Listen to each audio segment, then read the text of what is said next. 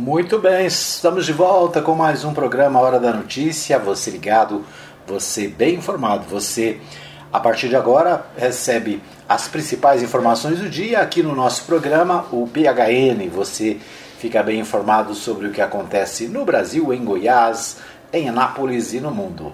Vários destaques para o nosso programa de hoje. Você vai ficar bem informado sobre a CPI da Covid-19, né? a CPI que está em trâmite no Senado.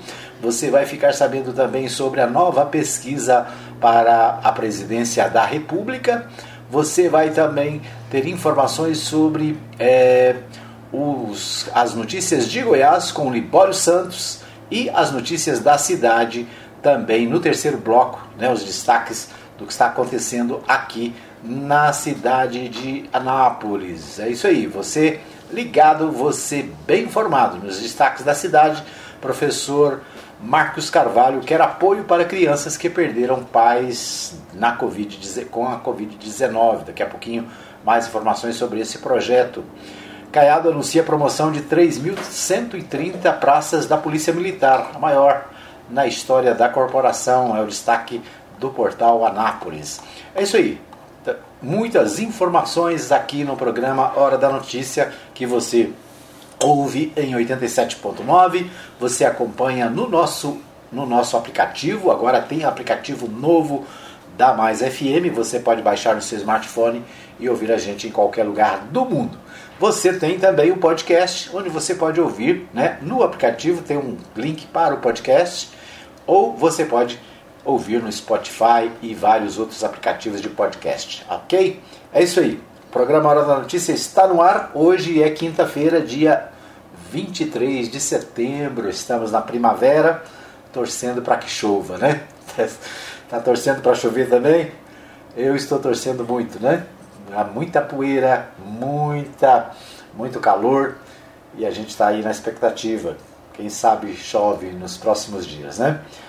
Muito bem, vamos para os destaques do futebol. Ontem teve é, mais uma partida da Copa Libertadores da América e nós temos aqui o, a informação do Humberto Ferretti, direto de São Paulo, falando sobre este jogo de ontem, né, o jogo que o Flamengo venceu o Barcelona de Guayaquil por 2 a 0. É isso? Vamos ouvir aqui o meu amigo é, Humberto Ferretti, direto de São Paulo. RBA News Esporte. Flamengo dá um passo gigante para garantir vaga na grande final da Libertadores. Ontem o rubro-negro venceu o Barcelona no Maracanã por 2 a 0 no jogo de ida da semifinal. Como a competição usa o critério do gol fora de casa, o time equatoriano terá que vencer por 3 de diferença semana que vem na volta, ou por 2 a 0 e forçar uma disputa de pênaltis. E se faltou emoção na outra semifinal entre Palmeiras e Atlético Mineiro, ontem a história foi outra. Os dois times quiseram jogo e fizeram um grande espetáculo de futebol. No Flamengo, Bruno Henrique marcou os dois gols e foi o cara da partida. Mas se não fosse o goleiro Diego Alves, a história seria outra. O Barcelona tentou surpreender e foi para cima logo de cara. E antes dos 21 minutos, quando o rubro-negro abriu o placar, o camisa 1 já tinha feito três grandes defesas. No fim do primeiro tempo, o Barcelona perdeu Molina, expulso. E no segundo, o jogo perdeu intensidade. O técnico Renato Gaúcho avaliou que do outro lado estava um grande time e admitiu que o Flamengo conseguiu uma bela vantagem. Ele chegou por mérito e eliminando grandes equipes. Então nós sabemos que o jogo ia ser difícil, o jogo pegado, o jogo aberto na, da maneira que foi. Eles tiveram algumas oportunidades no início do jogo, nós também tivemos, conseguimos fazer os dois gols no primeiro tempo, mesmo com um homem a menos, é, eles souberam sofrer a pressão no segundo tempo, a gente tentou de todas as formas procurar fazer mais um gol, tivemos as oportunidades, mas infelizmente não conseguimos. Mas está de bom tamanho. 2 a 0 é uma vantagem muito grande. Até porque, para quem não sabe, que o ficou qualificado na Libertadores. Já o atacante Bruno Henrique avisou que o jogo de volta no Equador será complicado. Eu joguei em 2017 lá com o Santos, né? A gente patou em 1 a 1 e sei que jogar lá é muito difícil. O Renato também jogou lá e sabe a dificuldade de jogar lá. E hoje a gente tem que saber que a gente veste a camisa do Flamengo. É, como eu falei, a equipe do Barcelona não chegou aqui por acaso, chegou com todos os méritos. E lá vai ser um jogo muito difícil e a gente tem que estar focado. 90 minutos para a gente sair de lá classificado. Antes do jogo de volta, o Flamengo tem compromisso domingo, fora de casa, contra o América, pelo Campeonato Brasileiro. De São Paulo, Humberto Ferretti. Muito bem, ouvimos aí então Humberto Ferretti, direto de São Paulo, com os destaques do jogo de ontem. É, Flamengo e Barcelona, Barcelona de Guayaquil. Né? O Flamengo venceu por 2 a 0 vai com vantagem para o próximo jogo é, lá no time do adversário. Né? A outra partida, né, o Humberto Ferretti falou e foi meio sem graça, 0 a 0 foi Atlético e Palmeiras, né, o Atlético e o Atlético Mineiro, né, e o Palmeiras é, estão do outro lado e devem e disputam a, a outra vaga, né? Então nós teremos aí, se o Flamengo for a final, nós teremos uma final brasileira na Copa Libertadores da América, né? Uma final 100% brasileira. É isso aí, esses os destaques do nosso Bola na Rede desta quinta-feira. Ok, vamos à nossa pauta nacional. Ok, vamos ver o que temos aqui na pauta nacional. Né? Já dei uma dicasinha aí no, na introdução do programa, mas na pauta nacional nós temos. Deixa eu ver aqui. É, começamos, vamos começar por onde? Vamos começar pela CPI. Né? A CPI da Covid houve nesta quinta-feira o empresário suspeito de envolvimento no caso Covaxin, Danilo Trento teria viajado com o diretor da Precisa Medicamentos à Índia para negociar testes e vacinas. O Supremo Tribunal Federal assegurou a ele o direito de não responder perguntas que possam incriminá-lo. Né? Isso tem sido uma constante do Supremo Tribunal Federal.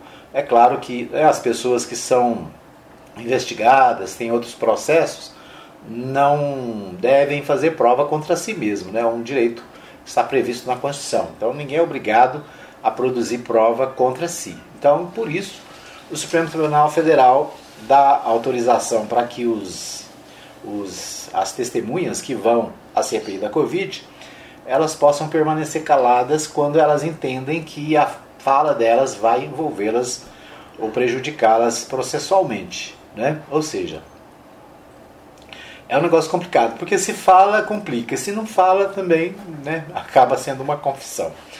Mas a Covid, a CPI da Covid houve nesta quinta-feira, portanto, o empresário Danilo Trento, suspeito de ter participado das negociações de compra de testes e da vacina indiana Covaxin, né? A Covaxin que tem gerado todos esses constrangimentos ao governo, né? A, compra de forma inadequada, na verdade, né? Um processo de licitação totalmente é, direcionado, né? promessa de, de vacina que a pessoa não tinha sequer para entregar. E é isso aí. Bom, a Precisa atuou na negociação entre o laboratório indiano Bharat Biotech, fabricante da vacina é, Covaxin, e o Ministério da Saúde. A empresa nunca divulgou detalhes do contrato, incluindo o valor que arrecadaria como representante à beira da, é, da representante brasileira na negociação. O contrato de compra da Covaxin previu o desembolso de 1 bilhão 600 milhões para 20 milhões de doses, mas foi encerrado após uma série de denúncias de irregularidades, incluindo a contratação, constatação de fraude nos documentos enviados pela empresa Precisa. Danilo Trento obteve do Supremo Tribunal Federal o direito de não responder às perguntas que possam incriminá-lo. É, autor do requerimento de convocação, Rodolfo, Randolfo Rodrigues, do, da rede do Amapá, diz que Danilo Trento é sócio da empresa Primarcial com sede em São Paulo e no mesmo endereço da empresa Primares, cujo sócio é Francisco Maximiano.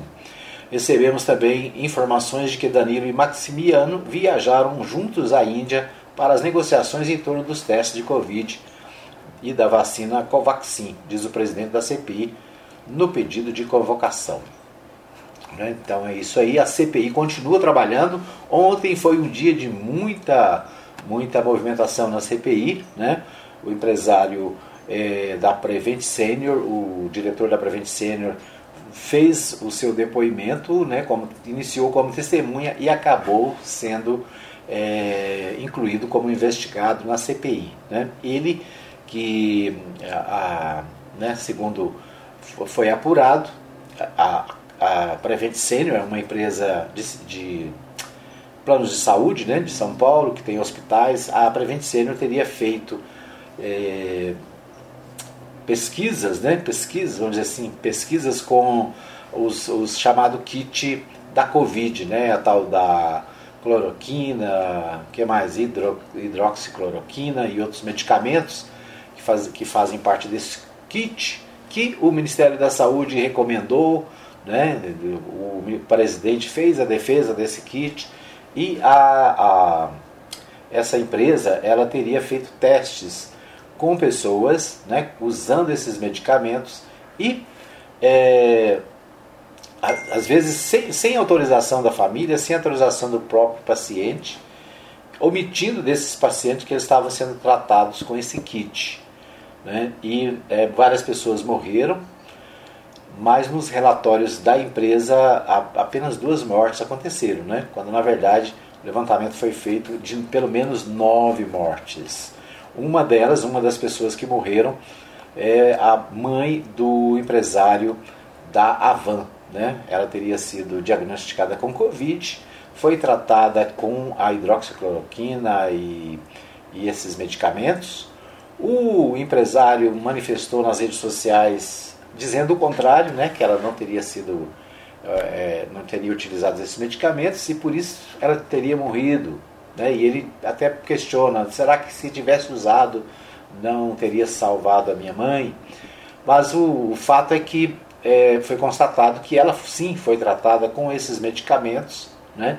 embora eles tenham ocultado. E na certidão de óbito dela também não apareceu né, a motivação é, da morte como Covid-19. Então, é, ontem foi um dia muito tenso na, na CPI, né? E a, as desconfianças sobre a ação dessa empresa são grandes, né? Bom, é, mudando de assunto, o Senado aprova em segundo turno a PEC da reforma eleitoral e exclui a volta das coligações. As coligações foram aprovadas na Câmara, mas relatora no Senado argumenta que modelo favorece fragmentação partidária. Vão à promulgação os pontos aprovados nas duas casas. É, o Senado aprovou nesta quarta-feira, dia 22, em dois turnos, a proposta de emenda à Constituição que trata da reforma eleitoral. O texto foi aprovado por 70 votos a 3 em primeiro turno e por 66 votos a 3 no segundo turno. A PEC tem origem na Câmara, onde foi aprovada no mês passado com a previsão de volta das coligações partidárias para as eleições proporcionais. É, eleição proporcional à escolha de vereadores, deputados federais e deputados estaduais. Né? Então, é a chamada eleição proporcional. Então, é, o Senado acabou aprovando o projeto, né, mas excluindo a coligação. Então, vai continuar como está. Né, nas eleições de 2020 não foi possível ter coligação para para vereadores, por exemplo, né, que é a chamada é, coligação proporcional, não foi possível. Cada partido precisa fazer a sua chapa, é isso que vai acontecer nas eleições também de 2022, de acordo com essa decisão do, do Senado. Né? Cada partido vai ter que ter a sua chapa de deputados federais e de deputados estaduais, né? sem a possibilidade de coligação. Então a coligação foi extinta, na eleição passada não aconteceu, agora é, houve um, um, uma movimentação no, no, Congresso, na Câmara especificamente, para voltar às coligações. Né? O Senado barrou, então essa é, é uma situação que o Senado barra, né? e aqui para nós eu acho né, que a coligação para proporcional ela é ruim. Ruim por quê? Porque facilita aquela questão da, dos partidos de aluguel, né? os partidos pequenos, é, ou mesmo partidos grandes que apresentam apenas um nome na, numa chapa de né, de 40, 50. Então, é, a, a, o fim da coligação é, foi aprovado e é bem visto. Né? Então é isso. Muito bem. Deixa eu ver o que mais temos aqui, ainda sobre essa matéria. Após a votação, o presidente do Senado, Rodrigo Pacheco do DEM, destacou a rejeição das coligações durante a análise pelo Senado. O Rodrigo Pacheco diz o seguinte: havia já essa tendência de fazer prevalecer e permanecer a regra prevista em 2017 naquela mini reforma eleitoral. Portanto, é uma decisão do Senado. Nós nos comprometemos a apreciar essa matéria ainda no mês de setembro, com respeito à Câmara dos Deputados. Era um compromisso que eu tinha com o presidente Arthur Lira. Houve essa apreciação. Aprovamos alguns institutos que foram lá decididos e a coligação acabou sendo rejeitada pelo plenário do Senado, declarou o Rodrigo Pacheco. Né? Então, a coligação fica fora, né? a formação de coligações, portanto, para as eleições de 2022, né? deve prevalecer de acordo com a decisão agora do Senado.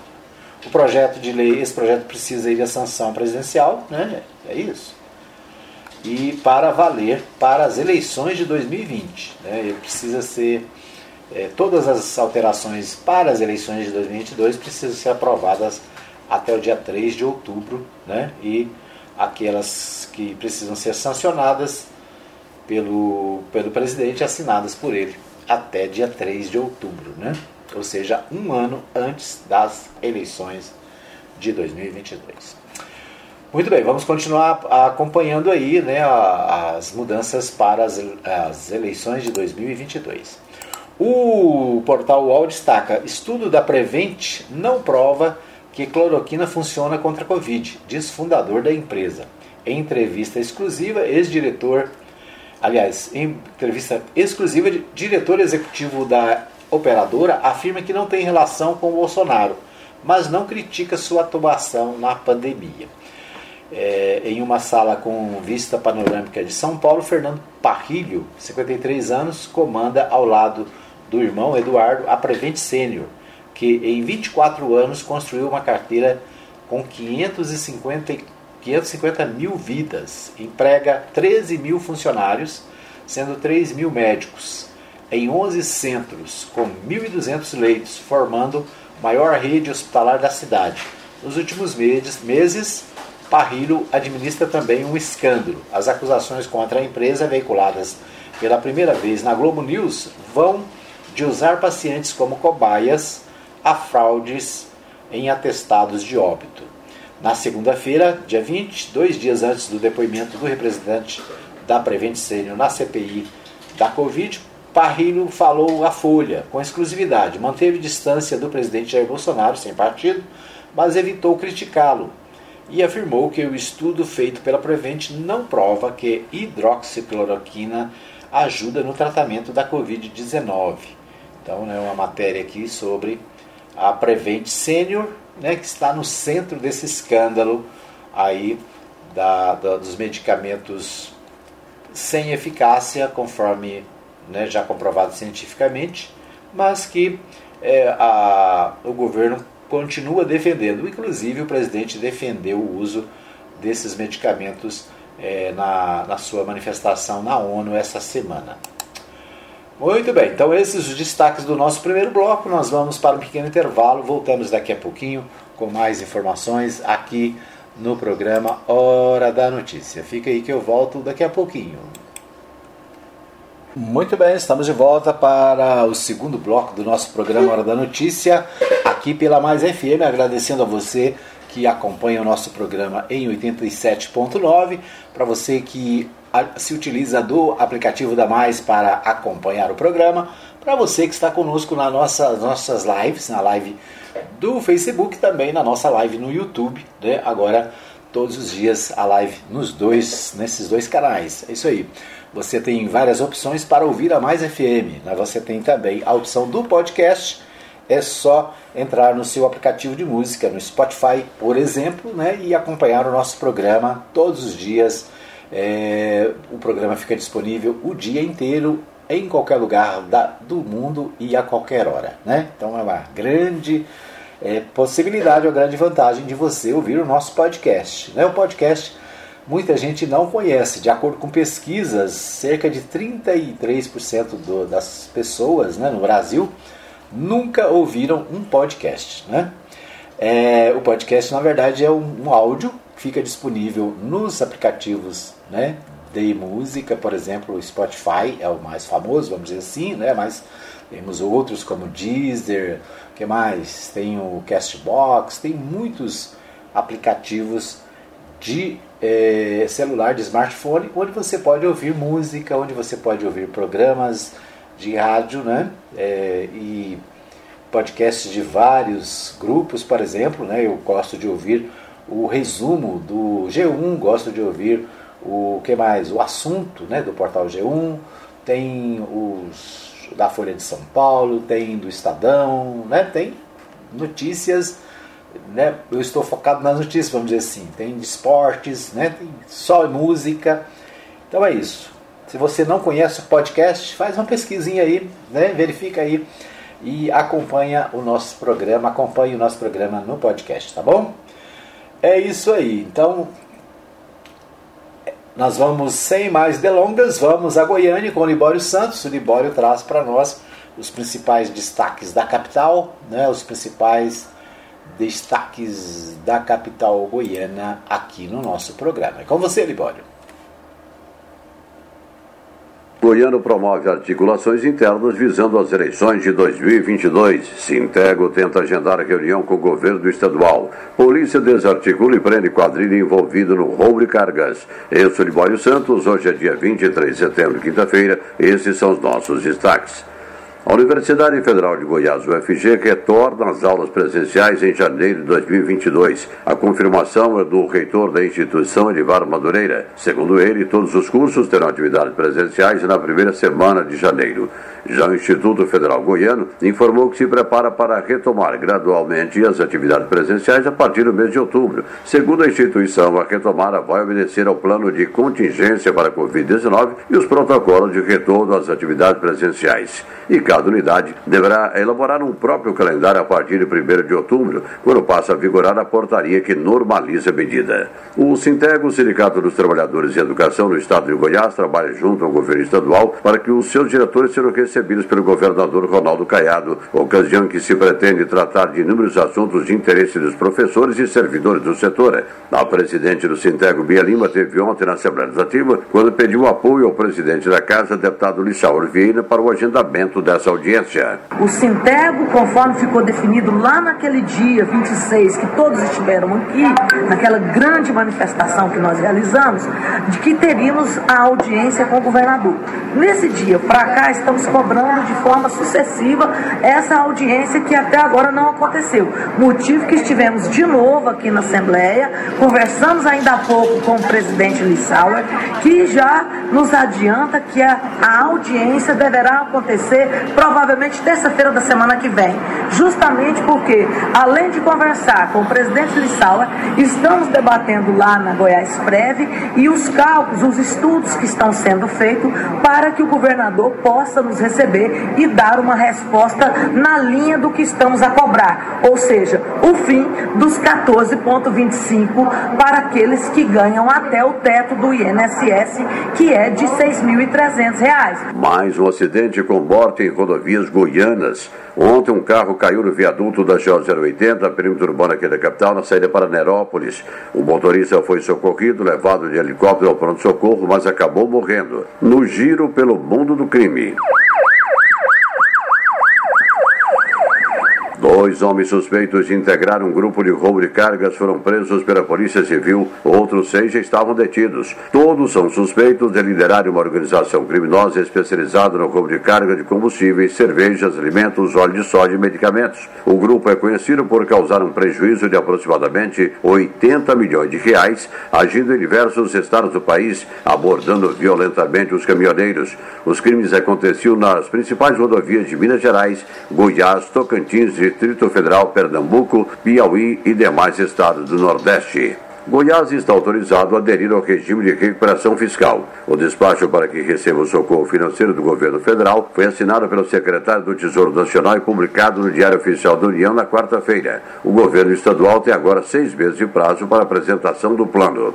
A direção do IPASGO decidiu suspender a decisão de redução de contas para atendimento e liberou as cirurgias eletivas, exames e consultas. Olha, tem bairro aqui em Goiânia há três dias sem água, hein? Um verdadeiro sufoco para parte da população. E o calor continua só aumentando e a umidade do ar caindo. A taxa de juros Selic foi elevada em 1%, atingindo agora 6,5%. A medida visa conter a inflação.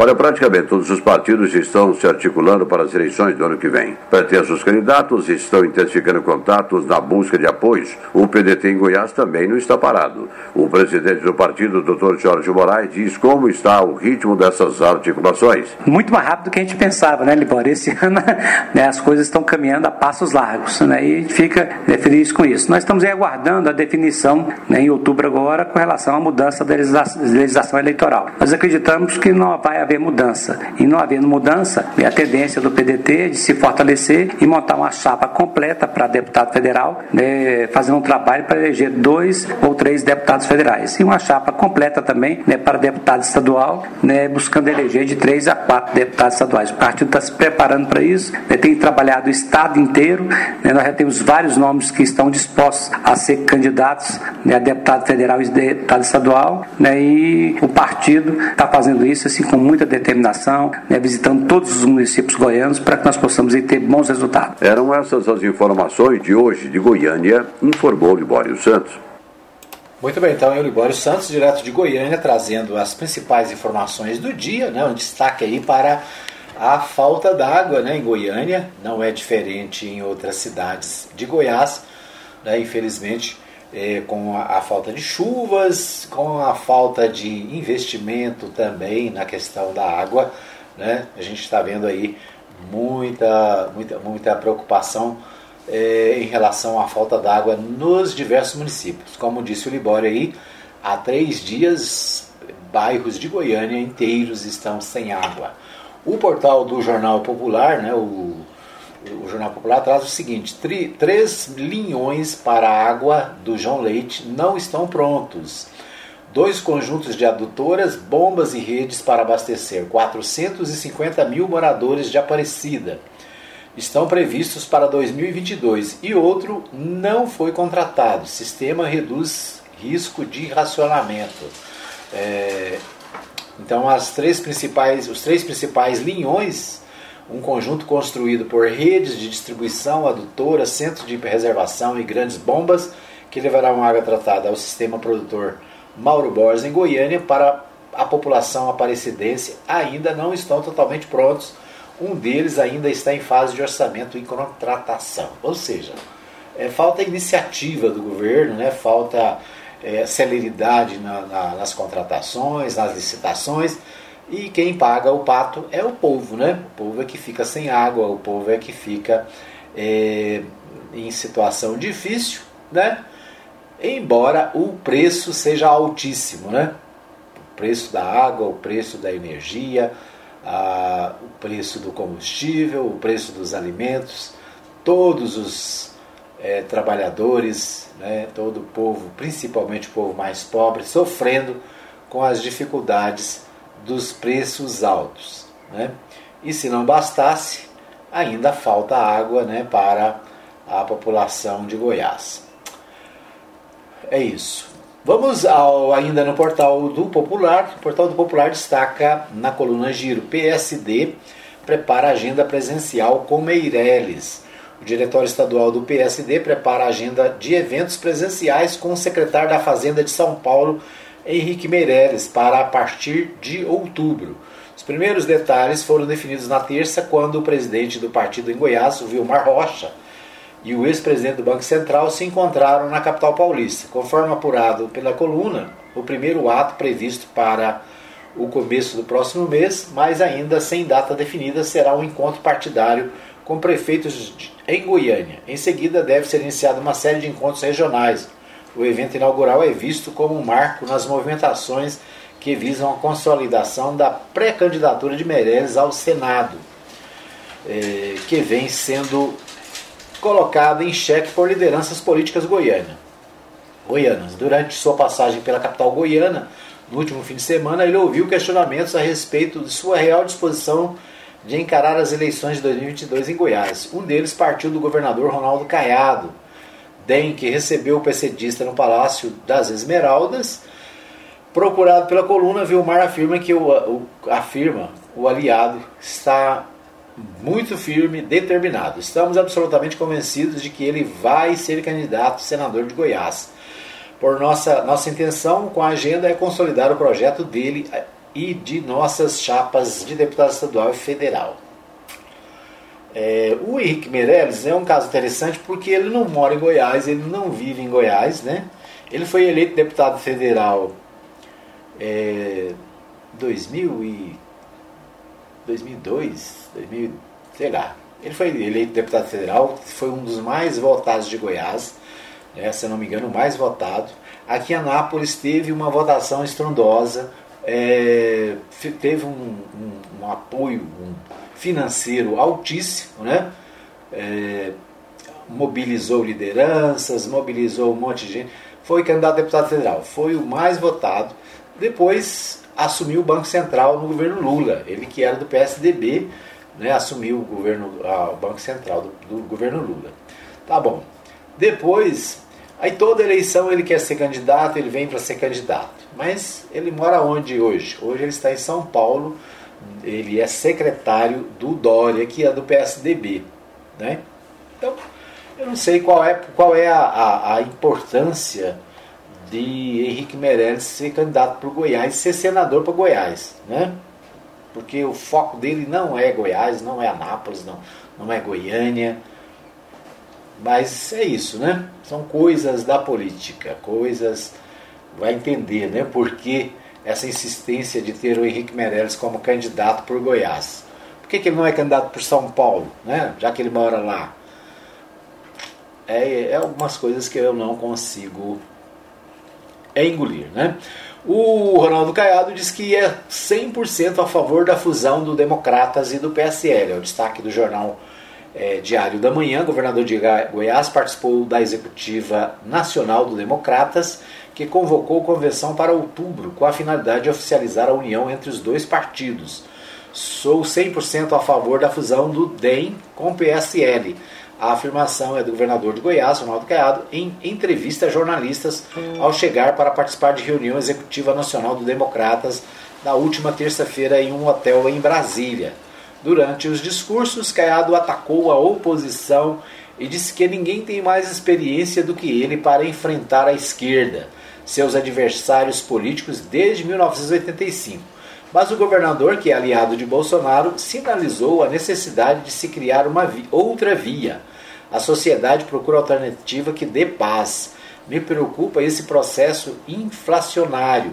Em 2022 será outro tempo, outro momento. Peço a todos unanimidade na votação, disse Caiado, que foi atendido pelos correligionários.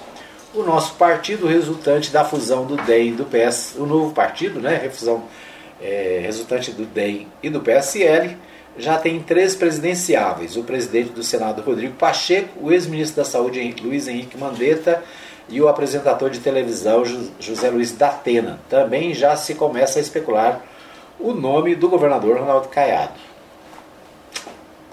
Né?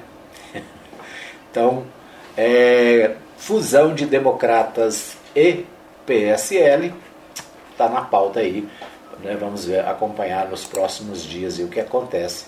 Com certeza, né, vão se fundir, são partidos muito semelhantes, de direita, né, como o próprio Caiado diz aí, que é a oposição que faz oposição à esquerda brasileira.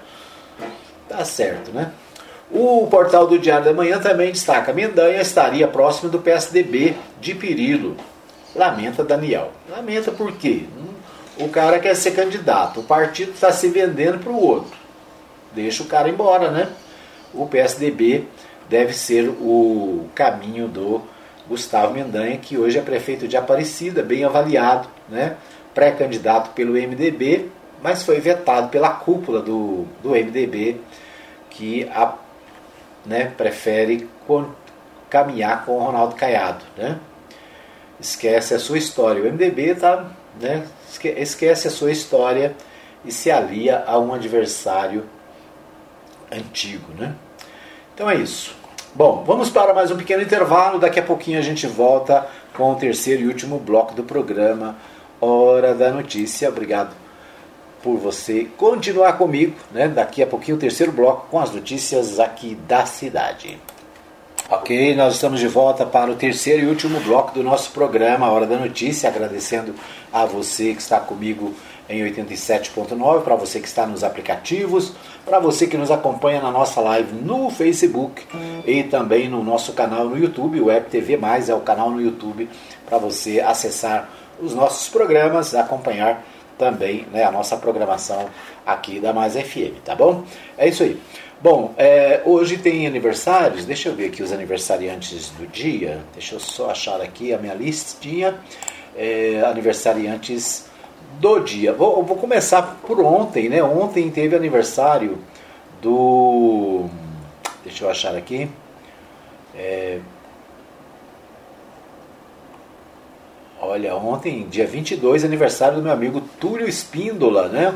Túlio Espíndola, empresário né, da, do ramo imobiliário na cidade.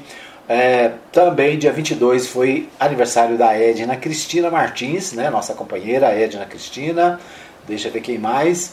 É, deixa eu ver aqui mais.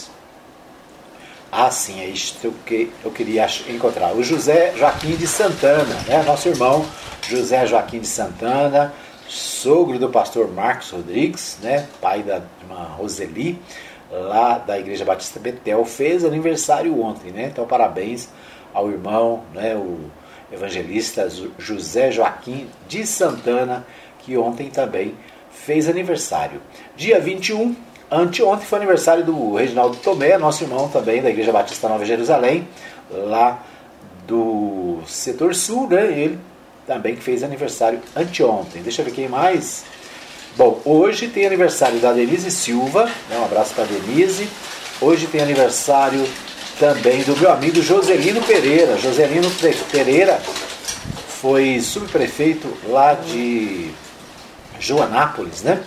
Joanápolis, o Joselino Pereira, é, nosso companheiro também, nosso amigo, parabéns pelo seu aniversário. Hoje é aniversário também da minha amiga, a Gláucia Tomás, né? A Tomás, é, professora de canto, né?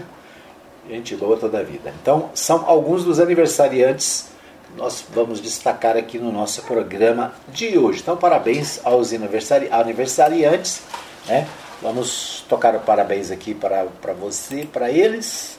Né? Se você fez aniversário também ontem, anteontem, está fazendo aniversário hoje, os nossos parabéns aqui da Mais FM, tá bom?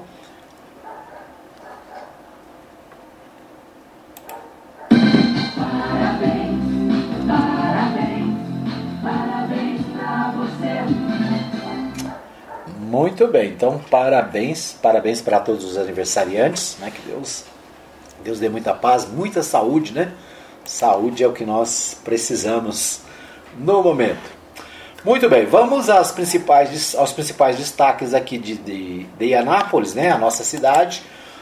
A gente traz os principais sites de notícias aqui da cidade. Eu destaco o portal do Jornal Contexto, que traz a seguinte matéria, né, que nós destacamos aqui. Deixa eu abrir aqui.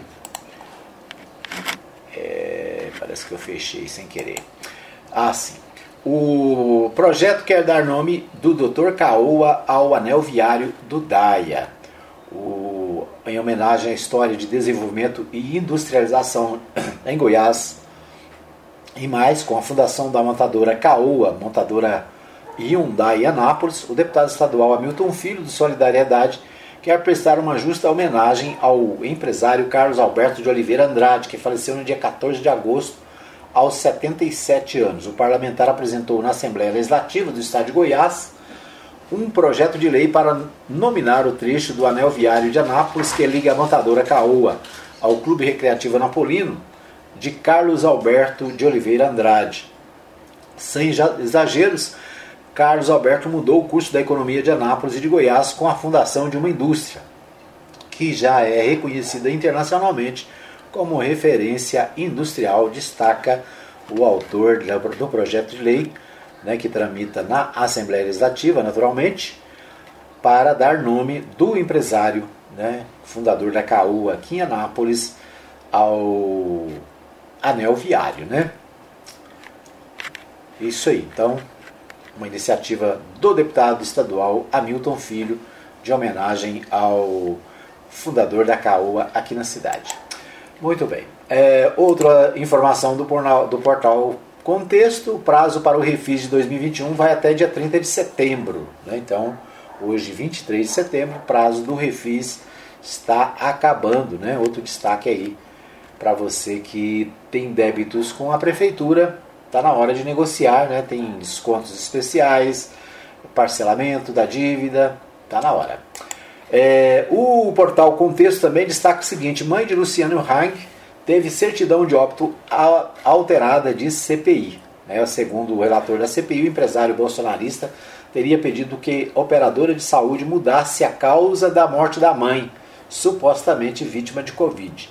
Documentos de médicos e ex-funcionários da Prevent Senior entregues à CPI da Covid-19 apontam que pacientes vítimas de complicações causadas pelo novo coronavírus tiveram certidões de óbitos supostamente adulteradas para mascarar mortes pela doença. A operadora é acusada de adotar o uso de medicamentos ineficazes contra a Covid-19 no tratamento de clientes da empresa. Então, o portal do Jornal Contexto destacando aqui né, também a CPI e os depoimentos de ontem, as notícias, né, as últimas notícias da CPI. O portal Anápolis destaca o seguinte: projeto de lei quer garantir suporte a crianças de Anápolis que perderam os pais para a Covid-19. Iniciativa do vereador professor Marcos Carvalho, do PT, e, é, e objetivo é garantir que menores em sofrimento tenham oportunidade de recomeçar a sua vida. Né? Então, uma preocupação do vereador, né? então, de autoria do vereador Marcos Carvalho, tramita na Câmara Municipal um projeto que busca amparar crianças da cidade que tenham perdido os pais para a Covid-19.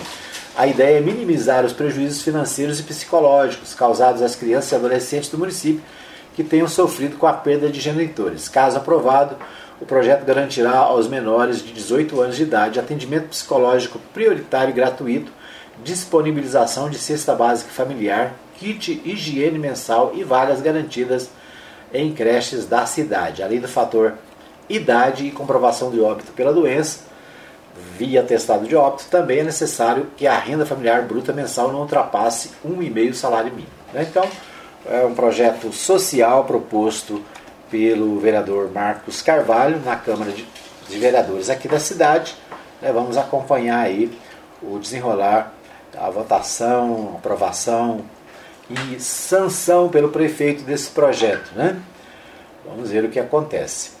Bom, é, o portal de Anápolis destaca as, as eleições de 2022. Lula tem 48% e ganharia no primeiro turno, diz pesquisa IPEC. Né? Então, a nova pesquisa IPEC está na, na, na, na praça aí, né? garantindo vitória para o ex-presidente é, Luiz Inácio Lula da Silva. O portal Anápolis, o portal Anápolis destaca que Caiado anuncia promoção de 3.130 praças da Polícia Militar, a maior na história da corporação. A medida preenche todas as vagas disponíveis. É o reconhecimento ao trabalho, à competência e aos resultados que vocês entregam à população do Estado de Goiás, afirma o governador. O governador Ronaldo Caiado anunciou nesta terça-feira 21 a promoção de 3.130 praças da Polícia Militar do Estado de Goiás. Então é isso aí, né? Parabéns aos praças policiais que foram promovidos, né? Que recebem a promoção neste tempo, né? Muito bem, parabéns aí a todos os promovidos e né, amigos nossos estão sendo promovidos, a gente fica feliz, né? Que Deus continue abençoando aí o trabalho de todos vocês. Muito bem, nosso tempo está esgotado, né? A gente tem, tem um minutinho ainda. Né? Então vamos. É, eu quero destacar aqui o portal de Anápolis destacou a, a pesquisa, né? E eu acabei, eu coloquei aqui para falar no primeiro bloco, acabei não falando, o IPEC, né, de, que foi a empresa que fez a pesquisa, Diz o, diz o seguinte a manchete do G1. Lula aparece na liderança nos dois cenários e corrida eleitoral para a presidência permanece estável. Um dos cenários, Lula tem 48% e Bolsonaro 23%. Na comparação com a última pesquisa de junho, Lula mantém 11 pontos percentuais a mais do que todos os adversários somados, o que o levaria a vencer no primeiro turno se as eleições fossem hoje. No outro cenário, o ex-presidente lidera com 45% contra 22% do atual presidente e 18% dos demais candidatos, no limite da margem de erro para ganhar no primeiro turno. Então, a pesquisa divulgada pelo IPEC, divulgada nesta quarta-feira, mostra o ex-presidente Lula do PT mais de 20 pontos percentuais à frente do presidente Jair Bolsonaro na corrida à presidência da República. Em ambos os cenários, Lula tem mais intenções de voto do que todos os outros possíveis candidatos somados. Né? Então aqui estão os números. O cenário 1, Luiz Inácio Lula da Silva tem 48%, o Jair Bolsonaro 23%. O Ciro Gomes tem 8%, João Dória, prefeito, é, governador de São Paulo, tem 3%. O Luiz Henrique Mandetta, ex-ministro da Saúde do Democratas, também tem 3%. Votos brancos e nulos 10%, não responderam, não sabem 4%. É, então esse é um dos cenários, né? O segundo cenário, Lula 45, Bolsonaro 22, Ciro Gomes 6, Sérgio Moro 5, Datena é, 3, João Dória 2, Mandetta 1, Rodrigo Pacheco 1, Alexandre Vieira 0, Simone Tebet também 0, nulos e brancos 9, não sabe, não respondeu 5%. Então esse é outro cenário, né, que nesse caso incluindo né, os nomes, outros nomes, né, como Simone Tebet do MDB, o Alessandro Vieira, senador, o Rodrigo Pacheco, né, que é presidente é, lá também no, no Congresso. Então são aí as que mais temos aqui? Temos, deixa eu ver aqui mais alguns detalhes. Amostra de entrevistados. Segundo o IPEC, as intenções de voto no ex-presidente Lula são mais expressivas entre aqueles que residem no Nordeste, oscila de 63% para 65%. É, os que têm ensino fundamental, cerca de 52% para 65%, ensino fundamental 2 é, varia de 59% a 58%. Os que residem em municípios com até 50 mil habitantes, oscila de 54 para 53. Entre os católicos, passa de 52 para 54%. É, o Instituto diz ainda que as intenções de voto em Lula são maiores quanto menor a renda familiar mensal. Varia de 29% entre os que têm renda mensal acima de 5 salários mínimos para 59% entre os que têm renda familiar de até um salário mínimo. Ou seja, os mais pobres, né, que são os que estão mais penalizados no momento, é, dão essa margem favorável ao presidente Lula. Muito bem, nosso tempo está esgotado. Obrigado pelo carinho da audiência, obrigado né, por estar conosco no nosso PHN de hoje. Lembrando para você que fica tudo disponível nos nossos, é, nos nossos, nos nossos, nas nossas redes sociais, né? E também no nosso podcast. Obrigado pelo carinho da audiência. A gente volta amanhã, se Deus quiser, com mais um Hora da Notícia aqui pela Mais FM. Obrigado, bom dia para você, né, para você que nos ouve nas reprises. Nosso muito obrigado. Né? A gente volta ao vivo amanhã, às 8 da manhã, aqui dos estúdios da Web Rádio Mais Gospel, trazendo para você os principais destaques do dia. Ok? Um abraço para você e até amanhã, se Deus quiser.